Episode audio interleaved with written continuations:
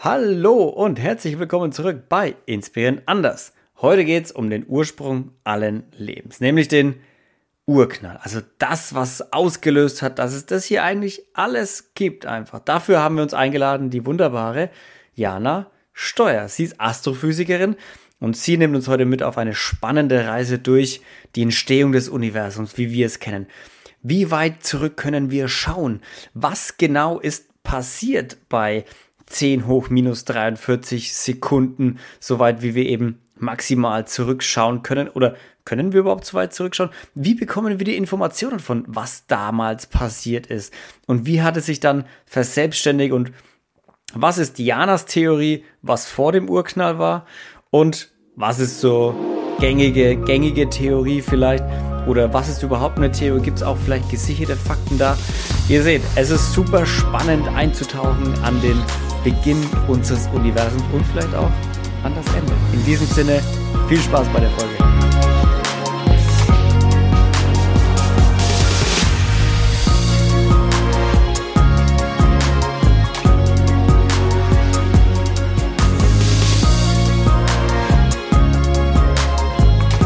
Jana, wann, wann war denn der Urknall? Fangen wir mal mit einer ganz einfachen Frage an. Also, ähm, das ist das ist eine einfache Frage. Die Antwort darauf ist natürlich wieder mal nicht ganz so ähm, simpel, wie man es gerne hätte. also es gibt, es kommt ein bisschen darauf an, wie man das ähm, versteht. Urknall selber ähm, kann einerseits gesehen werden wirklich als der Anfang vom Universum, andererseits ähm, bezeichnet man damit aber auch so diese ganz frühe Phase. Aber ähm, grundsätzlich der Urknall, so wie man ihn, würde ich mal sagen, im äh, Alltag versteht, ähm, war ungefähr vor 13,8, 13,78 Milliarden Jahren hat alles Krass. angefangen. Und die Erde, warte mal, Erde ist vier Milliarden? Nee, wie alt? Ungefähr vier Milliarden. Also die, die Sonne ist, ist circa vier Milliarden Jahre alt, genau, die Erde ähnlich. Ja. Krass, das heißt, es ist nochmal einen ganzen Schwung weiter zurück. Es ist noch mal einen ganzen Schwung weiter zurück. Allerdings muss man auch sagen, die Sonne ist zweite oder dritte Generation Stern. Also ähm, die ist jetzt auch kein absoluter Jungspund, mhm. aber natürlich äh, noch mal deutlich länger als die Sonne existiert, hat sie davor nicht existiert. Das muss okay. man sich dann auch klar ja. machen. Ja. Stimmt auch wieder, ja. Was was wissen wir denn eigentlich alles schon über den Urknall? Also gibt es irgendwelche Fakten, wo wir sagen, okay, das ist gesichertes mhm. Wissen, mhm. das wissen wir auf jeden Fall, das haben wir forscht. Also es ist ganz schwierig. Ähm, grundsätzlich die Idee von einem Urknall ist auch eher neu. Also zum Beispiel Albert Einstein ist noch davon ausgegangen, dass das Universum keinen Anfang hatte, sondern dass das ein ewiges, immerwährend gleichbleibendes Ding war. Also das ist wirklich schwierig vorzustellen. Ganz schwierig. Also finde ich auch interessant, weil das damals auch immer so äh, erklärt wurde mit so was was was soll. Ein Anfang ist ja viel schwieriger vorzustellen, aber ich finde so eine Ewigkeit ist noch schwieriger vorzustellen. Mhm, yeah. auch, also auch als Physiker finde ich das nicht so schön, die Vorstellung. Ähm, genau, und dann äh, gab es eben diese Beobachtung, ähm, dass sich Galaxien von uns wegbewegen und äh, das wurde dann irgendwann richtig interpretiert, dass es eben nicht ähm, nur im Raum selbst ist, also dass sozusagen Materie durch den Raum sich bewegt von uns weg, sondern der Raum selbst sich ausdehnt.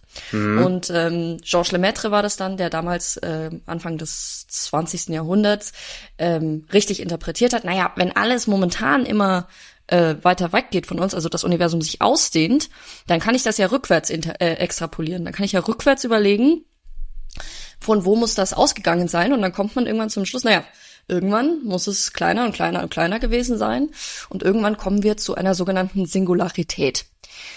Und ähm, das bedeutet einfach unendlich hohe Dichte, unendlich kleiner Raum und äh, da kommen wir schon ans erste Problem. Das mag die Physik überhaupt nicht. Dinge mit unendlich ist ganz unschön. Ähm, gesicherte Aussagen über den Urknall selbst, und jetzt wird es ein bisschen paradox, können wir erst kurz nach dem Urknall, also wir können erst gesicherte Aussagen über das Universum kurz nach dem Urknall machen. Mhm. Und äh, zwar äh, 10 hoch, jetzt muss ich kurz äh, auf meinen Spicker gucken, 10 hoch minus 43 Sekunden danach. Das liegt daran, dass okay. davor die Physik, ja, also es ist ein kleiner Zeitraum, aber es ist ein, eine, eine gewisse Zeit, die vergangen ist. Danach können wir sehr gesicherte Aussagen machen. Wir wissen, das Universum war am Anfang sehr, sehr heiß, hat sich dann sehr schnell ausgedehnt, mhm. wirklich der Raum selbst sich ausgedehnt. Dann sind die ersten ähm, Teilchen entstanden, also die ersten Quarks. Das Ganze ist immer weiter abgekühlt und irgendwann nach ungefähr 400.000 Jahren hat sich dann äh, hat die Rekombination stattgefunden. Das heißt, die ersten Atome haben sich gebildet. Also erste Mal, dass es kalt genug wurde, dass nicht alles wild durch die Gegend geschwirrt ist und mhm. völlig chaotisch war, sondern dass sich Elektronen zu Protonen gefunden haben. Das wissen wir ziemlich sicher. Und dann, je weiter wir vom Urknall weggehen, desto sicherer wissen wir Dinge. Also je näher sie an unserer ja, Zeit dran sind, desto besser können wir die natürlich beschreiben und erklären. Macht natürlich also für die, für die Theorie, jetzt aus einer absoluten Laiensicht gesprochen, für die Theorie, dass der Urknall da war und eben nicht das unendlich einfach existiertes Universum nach Albert Einstein, spricht ja auch so, wenn ich jetzt einen Stein in Wasser werfe, in den Ozean, mhm. dann mhm. am Anfang geht, gehen die Wellen sehr schnell. Aber mhm. wenn ich mal zehn Meter weggehe von dem Ort, wo ich den Stein ins Wasser geworfen habe, da sind die Wellen schon viel langsamer, wie sie sich ausbreiten. Mhm. Und so Universum mhm. dehnt sich ja auch noch aus. Kann man das, ist mhm. das ein Vergleich, den man nehmen kann, oder ist das wild? Nee, das ist, das ist tatsächlich ein, kein, kein, schlechter Vergleich, ne? weil wenn ich diese Wellen sehe im Wasser, kann ich davon ausgehen, dass da mal irgendwas reingeschmissen worden sein muss. Also im Prinzip, so geht man vom Urknall aus. Was du jetzt aber gerade gesagt hast, ist ganz wichtig, und zwar, ich würde ja erwarten, dass es irgendwann langsamer wird. Oder dass es genau. zumindest gleichbleibend ist, wenn man jetzt und was wir aber heute beobachten, ist, dass es sich beschleunigt ausdehnt. Es wird sogar schneller. Und das ist echt okay. Aber du hast so gerade gemeint, es war so so richtig schnell am Anfang. Mhm, genau, und das ist richtig. Dann also langsam gab, und jetzt wieder schneller, oder was? Nee. Genau, also es gab die Inflation am Anfang, die hat aber irgendwann geendet. Also es war ein, ein begrenzter Zeitraum, wo es sehr schnell war. Und dann hat sich's ähm, langsamer ausgedehnt wieder. Und wir beobachten aber jetzt, ähm, dass die also dass die Geschwindigkeit, mit denen sich Dinge von uns entfernen, ähm, zunimmt. Und okay, äh, das ist die dunkle Energie, die wir nicht erklären können. Also das ist sozusagen, das hat man einfach mit dem Namen dunkle Energie benannt. Man hat gesagt, so, da muss es irgendeine Kraft geben, die dafür zuständig ist, dass es äh, sich beschleunigt ausdehnt. Und äh, das hat man dann dunkle Energie genannt. Wenn man nur vom Urknall selber ausgehen würde, ähm, würde man erwarten, ist, naja, es, e, entweder wird's langsamer, weil es halt einfach länger her ist, oder es bleibt zumindest irgendwie gleich, diese Geschwindigkeit, mhm. mit der sich's ausdehnt. Ja, oder es wird langsamer als eins von beiden, aber schneller genau. macht irgendwie gar keinen Sinn. Schneller macht ja gar keinen wenn, Sinn. Wie wenn ich den Stein ins Wasser werfe und auf einmal fängt, wird's, ist schnell, dann wird's langsamer und dann wie wenn es einen Berg runter genau. läuft, das Wasser wird auf einmal genau. wieder schneller, dass sich aus. Und das macht wenig da Sinn. muss man halt sagen, da muss irgendwas im Wasser sein, in dem Fall, was diese Beschleunigung auslöst. Und ähm, wir wissen heute nicht, was es ist. Äh, deswegen nennen wir es dunkle Energie. Dunkle Energie, die wir. da machen wir mal eine gesonderte Folge drüber. Ja. Da müssen wir eine eigene Folge drüber machen, absolut. Wenn wir jetzt genau. auf den Urknall zurückgehen, also du hast ja gerade mhm. gemeint, wir sind 10 hoch 54 irgendwas Sekunden. 10 hoch äh, 43, minus 43 Sekunden kommen wir dran. 10 hoch minus 43 Sekunden, was ich sage, äh, aus allein sieht, ist mal sehr nah. Ja. Aber ist noch nicht der Urknall an sich. Also wir wissen, Nein. was da passiert ist. Also wir wissen jetzt zum Beispiel nicht, was den ausgelöst hat. Richtig.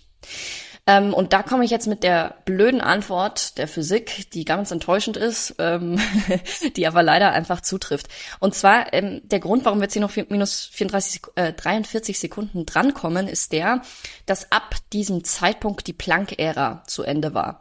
Die Planck-Ära bedeutet, damals waren alle Kräfte ununterscheidbar. Wir haben heute vier Kräfte, die das Universum bestimmen. Das ist Gravitation, der Elektromagnetismus, die starke und die schwache Kernkraft. Das sind die, die Atomkraft, äh, Atomkerne zum Beispiel zusammenhalten. Ähm, die sind heute sehr klar getrennte Kräfte. Ähm, das war kurz nach dem Urknall nicht so. Und dafür haben wir keine Theorie. Das bedeutet, wir können das nicht gescheit beschreiben. Da wartet man so ein bisschen auf die sogenannte Quantengravitation. Da darfst du mich jetzt nicht zu sehr dazu fragen. Keine Ahnung. Dass man sich da irgendwas. Aber das Problem ist, wir haben, wir haben da ein Problem, das zu beschreiben. Und mhm. Wenn man noch weiter zurückgehen möchte, also auf dieses vor dem Urknall, dann kommt man mit der großen Keule und sagt, naja, der Urknall ist die Entstehung von Raum und Zeit, das erstmalige Existieren auch von Zeit. Es gibt keinen davor. Das ist halt eine unbefriedigende Antwort. Das, ja, das habe ich tatsächlich auch mal in, im Stephen Hawking Buch kurze Antworten auf schwere Fragen mhm. oder irgendwie sowas gelesen, wo dann auch gemeint hat, naja, wenn es keine Zeit gibt, dann gibt's auch nichts davor. Kann man. Also was willst du dann machen, wenn es keine Zeit gibt? Dann ja, ein, ein, auch so, ein heute ohne gestern. Genau, das ist dann auch wieder wo, wo so Mindfuck, ja. so, ja, total. Denkst, was? Total. Wie, war, wie sieht eine, wie, wie sieht eine Zeit, ja, schau, Beschreibung. Wie sieht eine Zeit ohne Zeit aus? Das kannst du schon gar nicht ja. beschreiben. Aber. Das ist furchtbar. Kurze Frage zu den Kräften, weil du jetzt gemeint hast, diese mhm. vier Kräfte, die das Universum beherrschen, sind getrennt. Aber spielen nicht, also was heißt genau getrennt? Weil die sind ja, es, sie herrschen ja trotzdem alle vier gleichzeitig. Also mhm. Gravitation ist ja jetzt halt hier und starke und schwache mhm. Kernkraft ja auch gerade eben. Also was genau mhm. bedeutet getrennt und nicht mehr getrennt? Ähm, also im Prinzip heißt es einfach nur, dass du sie unterscheiden kannst voneinander, dass du sie ihre ihre Auswirkungen okay. trennen kannst. Ja? Also zum Beispiel weiß ich, die Gravitation ist eigentlich eine sehr sehr schwache Kraft. Die wird erst dann relevant, wenn ich wirklich sehr massereiche Objekte habe auf großen Distanzen oder meinetwegen auch auf näheren Distanzen, aber die wird erst eben auf so kosmologischen äh, Größenordnungen relevant. Mhm. Ja. Zwei Protonen erleben schon auch Gravitation, aber das ist so verschwindend gering, dass man das wirklich weglassen kann. Ja. Der Grund, warum zwei Protonen zusammenhalten in einem Atomkern, hat nichts mit Gravitation zu tun, sondern das ist die Kernkraft, die dann dafür sorgt. Und äh, okay. die, der Elektromagnetismus ist eben nochmal anders, weil er was mit ähm, Magnetfeldern und elektrischen Feldern zu tun hat. Und das kann ich bei Energien, die heute herrschen, also bei dieser sehr ausgedehnten alten Form des Universums, kann ich das sehr gut trennen. Ähm, wenn ich aber okay. zu sehr hohen Energien komme, verändert sich das und dann kann ich das nicht mehr unterscheiden. Ja, verstehe. Das heißt, wie können wir den Moment von 10 hoch minus 43 Sekunden, wie kann man den irgendwie beschreiben? Kann, kann man den bildlich darstellen? Kann man den, keine mhm. Ahnung, wie muss man sich den vorstellen?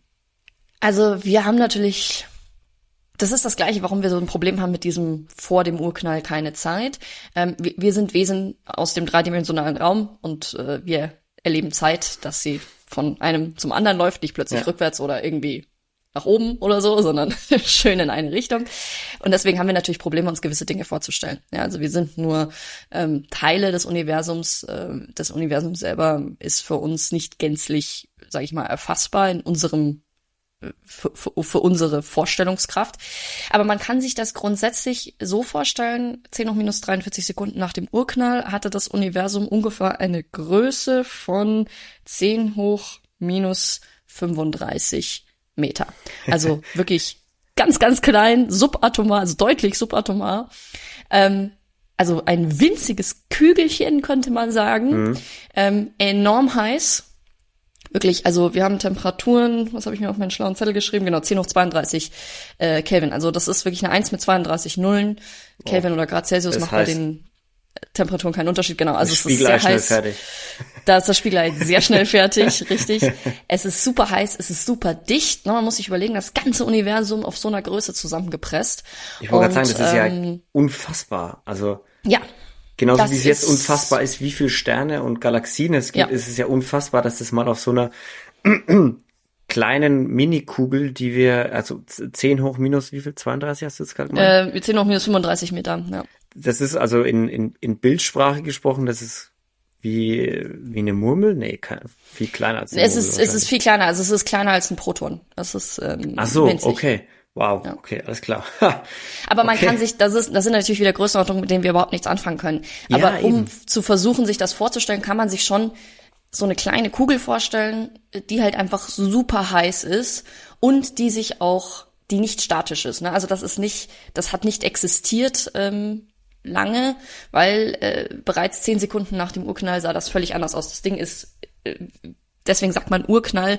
Man kann sich das schon vorstellen wie eine Explosion. Mhm. Das Ding hat's auseinandergerissen ähm, auf Zeitskalen, die für uns auch nicht greifbar sind. Ist es wie vergleichbar mit wie wenn so ein Stern zusammenbricht? Weil man sagt ja auch immer, der dehnt sich irgendwie aus mhm. und dann fällt er in sich zusammen, wird so mini, mini, mini, mini klein, mhm. wo, wo dann irgendwie ein schwarzes Loch entstehen kann. Ja. Ja. Ähnliches Beispiel, oder? Ähnliches Beispiel, genau. Und ähm, diese Singularität, von der da gesprochen wird, aus der das Universum ursprünglich entstanden ist, weil wenn man das zurückrechnet, dann muss es irgendwann unendlich klein gewesen sein, ähm, unendlich hohe Dichte. Die Singularität ähm, im Prinzip ist, ist das das, was schwarze Löcher auslöst. Ne? Also wenn du irgendwann so viel Masse auf einen so kleinen Raum zusammenpresst, kollabiert das Ganze. Mhm. Ähm, und der einzige Grund, warum das Baby-Universum, sage ich mal, nicht zum schwarzen Loch geworden ist, weil man kann sich ja vorstellen, ja gut, wenn das so viel Masse ist, warum ist das nicht äh, weiter zusammengefallen? Ja.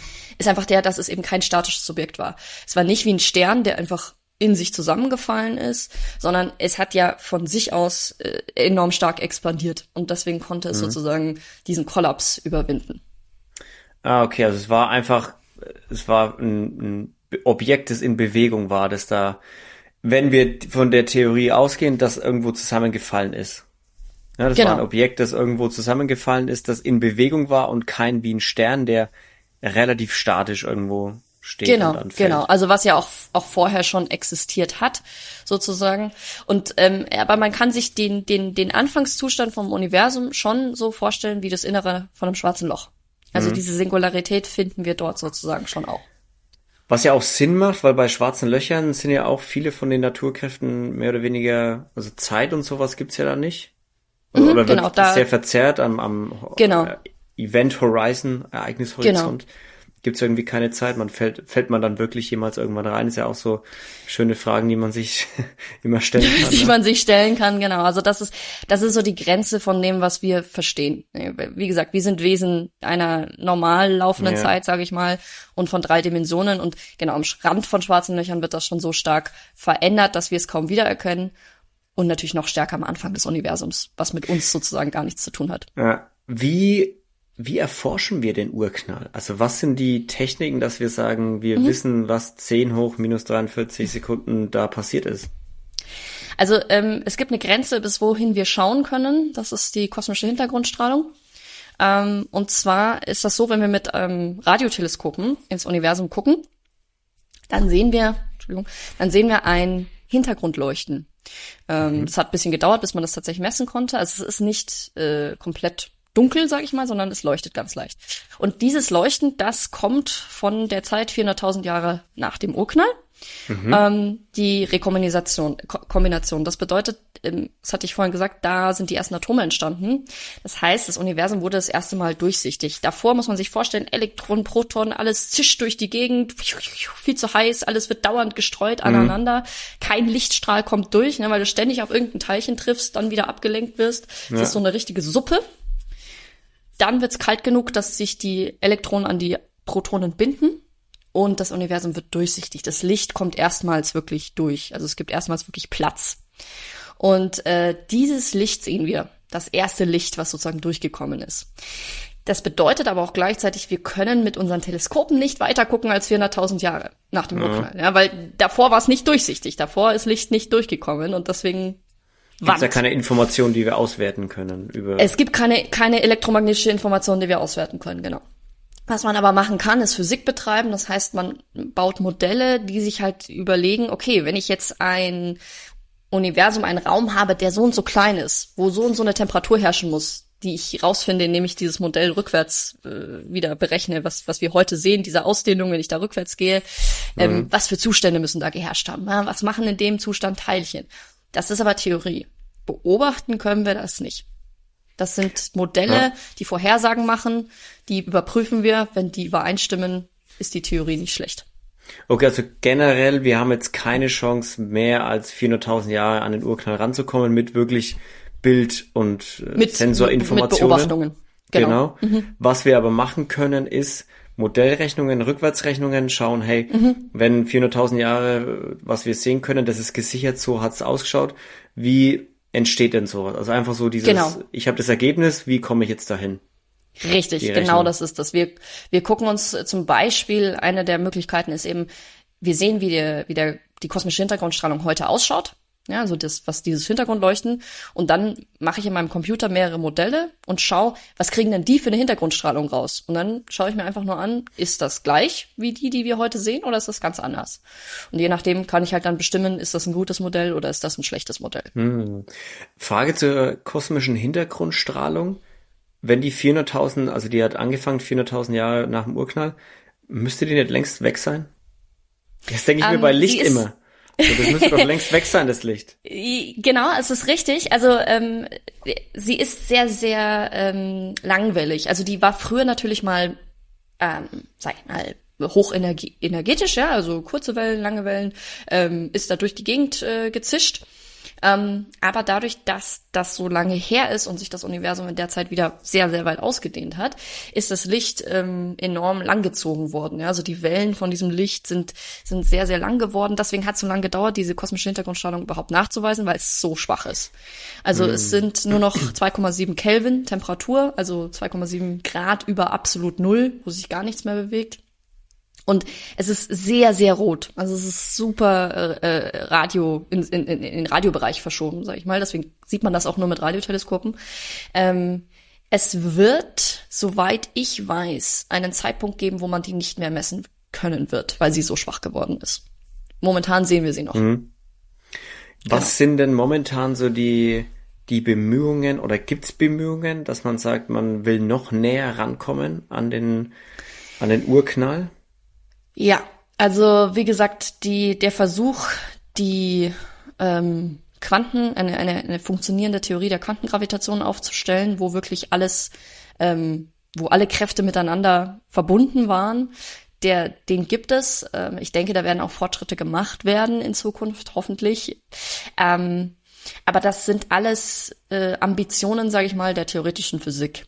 Also mhm. wir, wir wissen einfach, das sind so diese, das, das gibt's ganz oft in der Öffentlichkeit, dass es heißt, ja, aber wenn wir noch bessere Forschung machen, wenn wir noch bessere Teleskope machen, dann können wir vielleicht weiter gucken. Und da sind einfach von der Physik ganz klare Grenzen gesetzt. Das geht nicht. Da kommt halt elektromagnetische Strahlung nicht durch. Da kann ich noch so tolle Teleskope bauen. Das funktioniert nicht. Ich ja. werde das niemals sehen können. Ich kann theoretisch tolle Sachen machen, aber nicht mit Beobachtung. Einfach weil es Spaß ist, Jana. Was mhm. glaubst du, wie, ist, wie kam es zum Urknall? Also glaubst du die Theorie, dass alles irgendwie zusammengefallen ist oder sowas Verrücktes wie, wenn du durch ein schwarzes Loch fällst, dann kommst du in ein neues Universum oder das Universum ist zusammengekracht oder keine Ahnung. Also das Schöne daran ist, dass man sich ja alles Mögliche ausdenken kann, weil die Physik da die Waffen streckt und nicht nur, weil man sagt, okay, da scheitern wir, sondern das ist der sag ich mal, der Urknall ist der Anfang von Physik. Ja? Ähm, Dinge davor, also jetzt, ich sage das jetzt auch wirklich absichtlich so, oder die, ähm, sag ich mal, mit dem Urknall nichts zu tun haben, ähm, das ist nicht das Metier der Physik. Ja, da sagen ja. die Physiker, das ist ja nicht die die Physik entstand sozusagen mit dem Urknall, die Kräfte, die wir kennen. Ähm, es gibt eine sehr schöne Theorie, die ich nicht ganz blöd finde, und zwar die Idee des Big Bounce. Das heißt, ähm, es gab mal ein Universum davor. Also da, da wird dann tatsächlich von, von, von Zeit wieder gesprochen. Das ist zusammengefallen und anstatt, dass es irgendwie verschwunden ist oder zerstört wurde, ist es zusammengefallen, wurde ganz, ganz klein und dann wieder tschuh, hat sich sozusagen wieder angefangen mhm. auszudehnen. Also dass das ständig so ein, so eine, so ein, wie so ein, wie auf so einem Trampolin, ja, dass das Universum ständig hin und her bounced ähm, zwischen, ja. wird ganz groß, dehnt ah, sich aus, fällt in sich zusammen, spannend. expandiert dann wieder. Finde ich keine schlechte keine schlechte Theorie. Ähm, ja. Ist aber nicht nachweisbar. Könnte man da natürlich auch wieder fragen, ja, okay, aber wie war der Ursprungsurknall? Ja. Ja. ja das ist dann wieder also, so dieses, ja, sind wir vielleicht die Ersten, mit denen das passiert ist? Und jetzt das kann gut sein. An? Jetzt, jetzt geht's dann los, genau. Ähm, es ist, es ist eine ganz schwierige Frage. Ich, ich denke gerade, äh, so, da, da müssen dann die, die Philosophen und Philosophinnen ran. Ähm, so diese Definition von Anfang. Ähm, klar, viele Menschen sehen dann dort auch irgendwo so eine Schöpfungs, so ein Schöpfungsgedanken. Das kann man natürlich auch religiös interpretieren. Ähm, das ist aber halt, äh, das ist dann tatsächlich eine, eine Ideenfrage, würde ich sagen. Und da ist eins so gut wie das nächste. Ähm, mhm warum das plötzlich passiert ist, äh, wenn man sich auch überlegt, äh, eine, eine, eine, eine Nichts davor, eine Nicht-Existenz von Raum und Zeit, was plötzlich zu etwas wurde, ähm, das eben ist nicht physikalisch, wird auch nie von der Physik erklärt werden können. Mhm. Das wird auch, da werden sie sich auch niemals, da wird auch niemals ein Physiker hingehen und sagen, ich, ich versuche das zu beschreiben, weil das kann man nicht beschreiben mit Physik man muss nicht sofort was Göttliches drin sehen. Ich finde nicht, dass es notwendig ist, aber es ist natürlich äh, genauso valider Erklärungsversuch wie alle anderen. Mhm. Das muss man selber entscheiden. Ja, das, also, es bleibt weiterhin spannend, was äh, 10 hoch minus 43 Sekunden vor dem, äh, vor dem, was wir wissen, passiert ist beim Urknall. So ist es. Wie entstanden ist, ob wir durch ein schwarzes Loch gekommen sind, durch die, die Big Bounce Theorie oder was auch immer. Jana, wo können die Leute dich und deine Arbeit finden, wenn sie mehr darüber wissen wollen? Also ich bin momentan bei der äh, YouTube-Redaktion von Terra X und Co. Da bin ich bei den Videos in der Recherche und Konzipierung dabei. Und ansonsten gebe ich auch mal wieder Vorträge an der Volkssternwarte München. Äh, da kann man sich auch im Internet informieren. Bin ich auch ab und zu mal unterwegs. Sehr gut. Jana, vielen lieben Dank, dass du heute da warst. Gerne, hat viel Spaß gemacht. Leute, vielen lieben Dank wieder fürs Zuhören und Einschalten. Ich hoffe, ihr habt heute mal was gelernt über den Urknall und könnt was mitnehmen und in der nächsten Partydiskussion ein bisschen, bisschen flexen mit den, mit den neuen Fakten hier. Ganz wichtig, 10 hoch minus 43 Sekunden. Habe ich mir gemerkt. und Leute, vielen Dank fürs Einschalten. Abonniert gerne den Podcast, zur Hälfte den Podcast am meisten. Ihr macht mir eine riesen Freude damit. Lasst gerne ein paar Likes da und schaltet auch zur nächsten Folge wieder ein. Bis dahin, bleibt sauber, seid lieb zueinander. Tschüssi.